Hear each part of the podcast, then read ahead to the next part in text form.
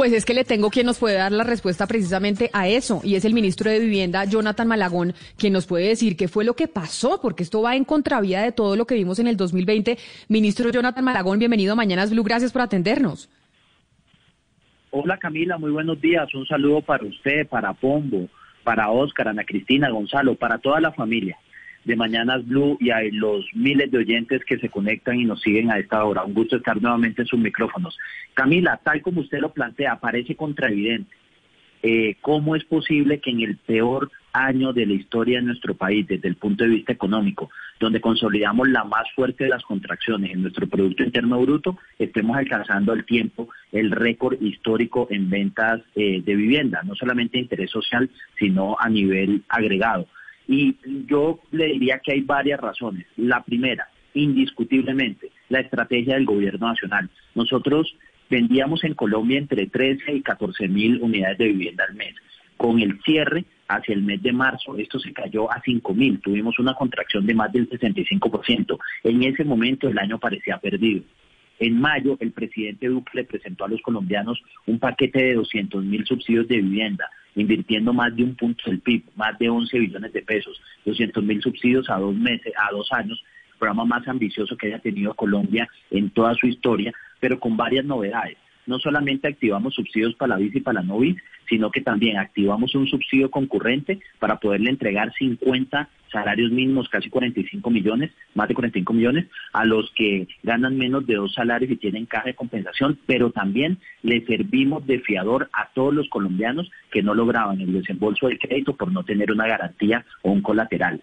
Esa fue la primera razón que yo creo que eh, en todos los análisis económicos, esto visto por todos los analistas, aquí hay una respuesta de mercado a un estímulo del gobierno que ha sido muy claro, que ha sido muy decidido y que las cifras muestran que está bien diseñado. Pero hay otro elemento que se está dando no solamente en Colombia, sino a nivel global, que es muy interesante de señalar, y es que producto del COVID, la demanda de vivienda en el mundo se ha incrementado. La gente quiere comprar más casas ahora que en cualquier otro momento, a pesar de las cifras de desempleo que son más altas a nivel global. Tiene que ver fundamentalmente con dos cosas. La primera es que es mejor inversión la finca raíz que la renta variable y que la renta fija en un momento de tanta incertidumbre económica había inversionistas que iban hacia eh, el mercado de bonos, otros pensaban en acciones, otros pensaban en otro tipo de negocios, pero hoy digamos que esto se convirtió en una suerte de activo refugio. Pero la segunda es que con los aislamientos la casa es la oficina, la casa es el colegio, la casa se ha convertido en nuestro todo y muchas personas jóvenes jóvenes menores de 35 años tomaron la decisión de salir de la vivienda de sus padres e independizarse. En Colombia es impresionante que cerca del 30% de las viviendas nos las están comprando menores de 30 años. Eso es maravilloso. Entonces, digamos que ese proceso de independizarse ahora lo pueden hacer pagando cuotas que son menores a lo que les costaría un arriendo. Entonces, desde la lógica microeconómica individual, hoy es mejor negocio comprar la vivienda que arrendarla. Entonces, están sentados los incentivos para tener esta cifra que es francamente sorprendente. Solamente déjeme darle eh, para esta primera pregunta un último dato. Yo le decía que vendíamos entre 13 y 14 mil. En noviembre, en octubre, y no ha salido el de diciembre, pero yo creo que en diciembre también, vendimos más de 20 mil casas. 20 mil casas en un mes.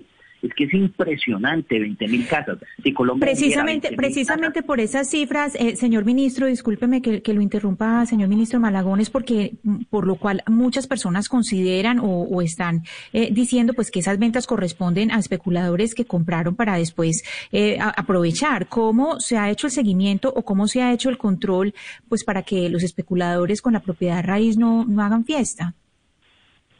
No, porque buena parte de los de las compras son ah, eh, motivadas por los subsidios y los subsidios por efecto se le entregan a familias que no tengan vivienda, en particular los subsidios a la vida. Entonces, este país que entregaba entre 25 y 35 mil subsidios eh, anuales, entregó el año pasado 51 mil subsidios. 51 mil subsidios, casi que duplicamos lo que tradicionalmente se entregaba en un año. En el solo segundo semestre del año pasado entregamos más eh, que en lo que tradicionalmente se entrega un año. Entonces, todos estos subsidios eh, se destinaron a que personas que no tengan vivienda eh, y que ganen menos de cuatro salarios mínimos pudieran acceder y cumplir el sueño de ser propietarios. El que compra una vivienda de interés social con subsidio del gobierno nunca puede ser catalogado como un especulador. De hecho, son personas que no tienen casa y que entran a solucionar su problema de déficit habitacional. Pero déjenme volver un momentico al número porque los oyentes dicen 15, 20 mil, ¿qué más da? Si Colombia lograra vender 20 mil viviendas todos los meses, como yo creo que lo vamos a hacer en este 2021, en un año construimos una Cartagena nueva, pero solo de propietarios. De acuerdo. Es una cifra impresionante. Ah, vamos a hacer una Cartagena de propietarios en el 2021, manteniendo el ritmo que alcanzamos el último trimestre del año pasado. Ministro Malagón, le pregunto por, por esa cifra que me parece extraordinaria, las 125 mil unidades de vivienda que se vendieron, pero le quiero preguntar por el comportamiento de las ventas en el país. ¿Dónde fue donde, por ejemplo, la región Caribe, qué tanto compró, qué tanto se compró en el centro del país? ¿Cómo, ¿Ustedes tienen ese, ese estudio de cuál fue la región del país donde más se vendieron estas viviendas? Yo de lo que me siento más orgulloso es que hemos logrado democratizar, digamos, que este bienestar y este programa de vivienda a lo largo y ancho de todo el país. Cuando uno hace un programa desde el punto de vista de la oferta, es decir, uno le da la plata al constructor o al banco, corre el riesgo de solamente dinamizar aquellas ciudades donde usted activó el programa, dejando por fuera las demás. Aquí decimos hacer un programa por el lado de la demanda, es decir, la plata no está en los empresarios. Los empresarios constructores y los bancos se tienen que ir a pelear el cliente. La plata está en el bolsillo de los colombianos.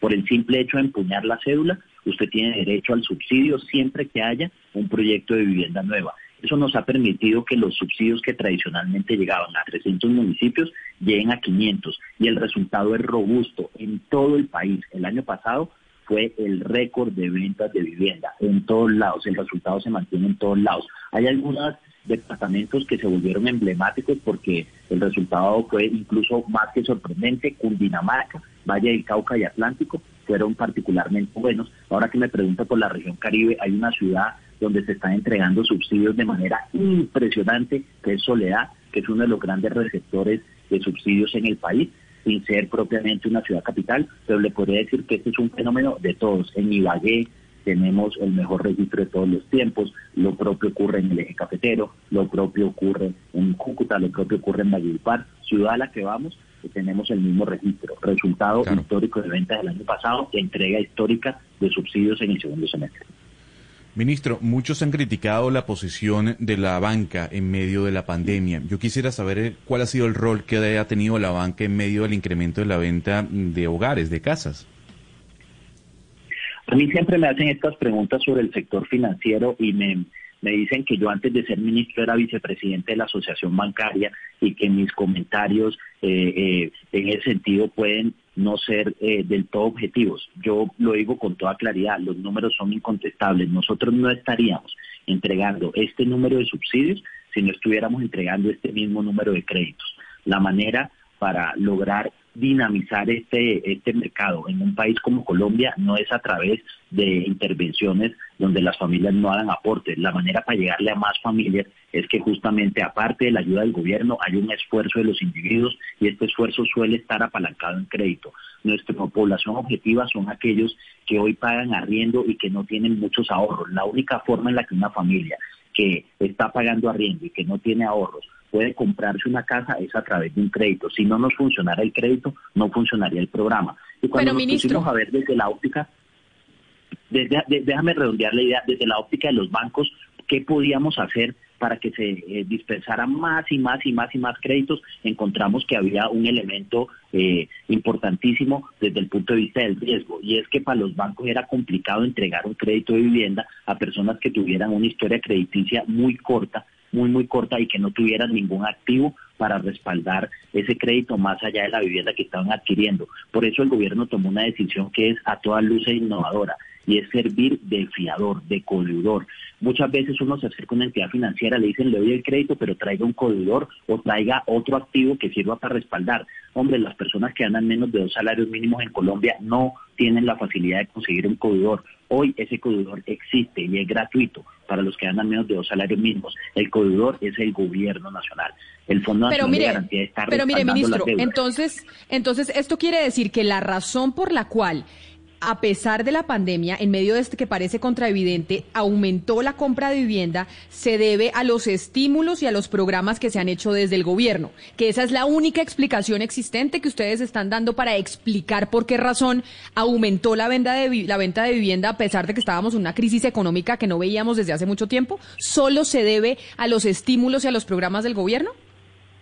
No, tal como lo dije en la primera pregunta, para mí esa es la principal razón. En ausencia del, programa del gobierno nunca se hubiera reactivado el sector, pero hay un segundo elemento que es más eh, sociológico, si se quiere, que tiene que ver con lo que mencionaba ahorita, desde el punto de vista del consumidor, hoy hay más apetito por comprar casas, no solamente por los estímulos del gobierno, sino porque la compra de vivienda hoy tiene más prioridad, no solo en Colombia, en el mundo, dentro de las preferencias de gasto de los hogares es un fenómeno global y tiene que ver porque justamente en el marco del aislamiento, en el marco eh, del encierro, en el marco eh, de la contingencia social del COVID, la gente no valora nada más que el espacio en su casa, es lo principal, estar en una casa, estar en un lugar seguro donde podamos trabajar desde allí, donde podamos estar con nuestra familia. Entonces, cuando uno mira, por ejemplo, las encuestas de desarrollo, los componentes de la encuesta del consumidor, lo que más se recupera en Colombia es la disposición a comprar vivienda, más que a comprar bienes durables,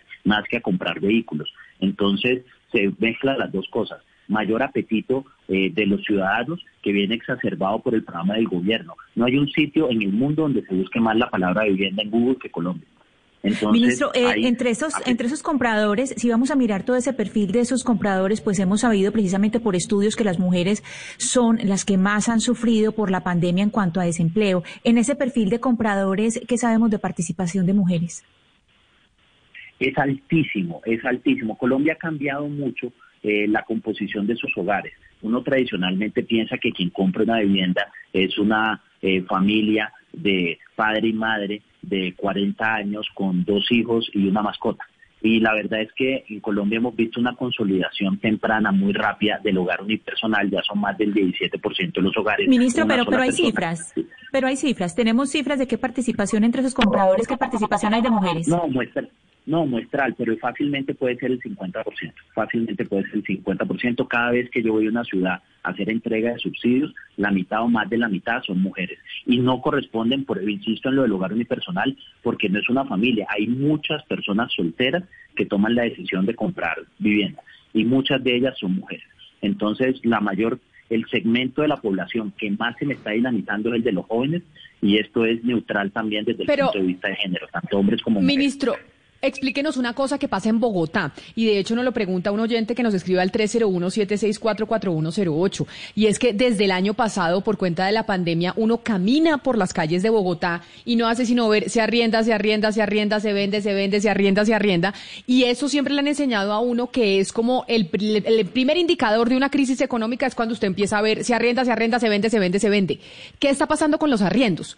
Que uno sí ve como una sobreoferta de arriendos, por lo menos en Bogotá, cuando uno camina por las calles.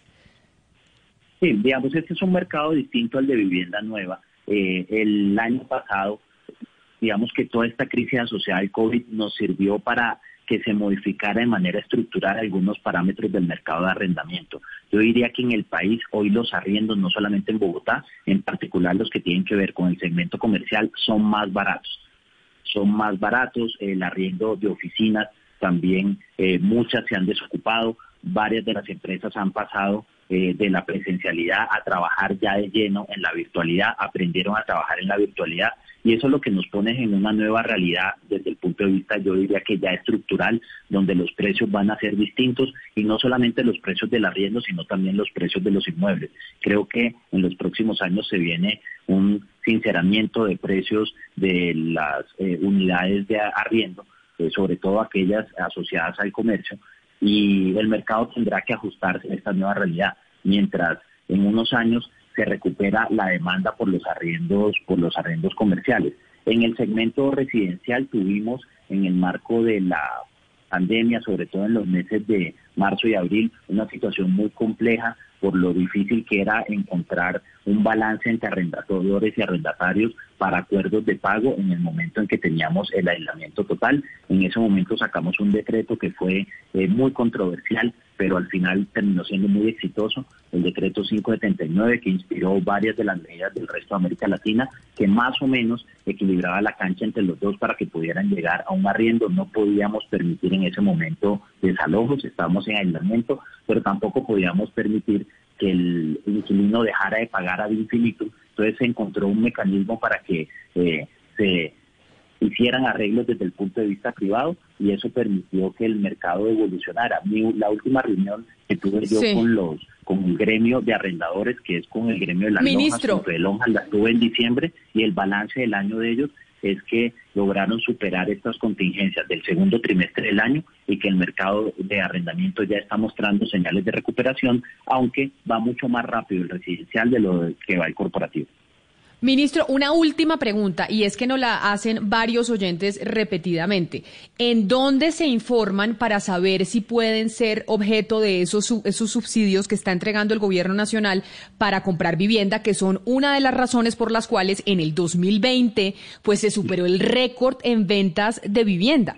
¿Dónde la gente puede informarse y saber, oiga, a mí me aplica, yo puedo acceder a este subsidio?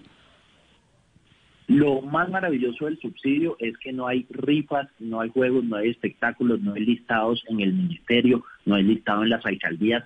Todos los ciudadanos por defecto pueden aplicar a este programa. Tenemos unos criterios para diferenciar entre bis y no bis y se los voy a contar en un minuto. Los que ganen menos de cuatro salarios mínimos pueden comprar vivienda de interés social. Es requisito no tener vivienda. Esto es para comprar vivienda por primera vez. Eh, y si ganan menos de dos salarios, el incentivo que les da el gobierno es todavía más grande para hacer un programa progresivo. Mientras menores sean los ingresos, más dinero da el gobierno nacional. Segundo, si usted tiene vivienda o incluso si no la tiene y quiere comprar una vivienda no bis entre 135 y 500 salarios mínimos, el gobierno le ayuda, ya no con la cuota inicial, sino con un pago mensual. ¿Cuánto es el pago mensual? 450 mil pesos durante siete años mensuales por mil pesos mensuales durante siete años, que en el caso de un apartamento de 200 millones puede representar la tercera parte de la cuota. Y es muy importante, ya sea incluso que uno pague menos por el, eh, la compra de la vivienda de lo que paga por el arriendo. Entonces, todos los colombianos pueden aplicar a los subsidios móviles y los que no tienen vivienda y ganan menos de cuatro salarios mínimos pueden aplicar al subsidio BID. No hay ningún listado y ningún intermediario. Colombia se ha llenado también de estafetas que dicen que les ayudan a tramitar los subsidios. No existe tal cosa como tramitadores de subsidio. Por el simple hecho de llegar a la sala de ventas con una cédula de ciudadanía colombiana en la mano, usted tiene derecho a un subsidio de vivienda. Ministro, y a esta sí que es la última pregunta, porque un oyente me dice si estos subsidios aplican solo a vivienda que quede en un área urbana y no rural, porque él aplicó a, un, a comprar una vivienda en Cajicá, cerca al centro comercial Fontaral, y le dijeron que no aplica porque es semiurbano. ¿Esto que ustedes están subsidiando es solo para vivienda urbana? Sí, es cierto. Estos son subsidios solo para vivienda urbana, uno, y dos, solo para vivienda nueva, no contempla vivienda usada. Solo para vivienda nueva, no contempla vivienda usada. Pues muchas felicitaciones, ministro, y ojalá porque también vale la pena responderle a un oyente que nos escribe si esto sería una burbuja inmobiliaria que se pudiera estar creando. Para nada. No, una burbuja inmobiliaria viene acompañado de incrementos altísimos en los precios. La inflación de vivienda, de acuerdo al Banco de la República, con corte a noviembre, es el 1.1% anual, incluso menor que la inflación total del país. Entonces, descartada la hipótesis de burbuja. Pues ministro de Vivienda, Jonathan Malagón, qué placer haber hablado con usted. Y pues bueno, si es que mucha gente se está preocupando más por tener vivienda propia en estos momentos de pandemia y qué bueno que tengamos una buena noticia y sí, como dice Pombo, esperanzadora en medio del año tan difícil que tuvimos y que dejamos atrás. Mil gracias y feliz mañana. A ustedes, muchas gracias. Un abrazo y buen resto de día.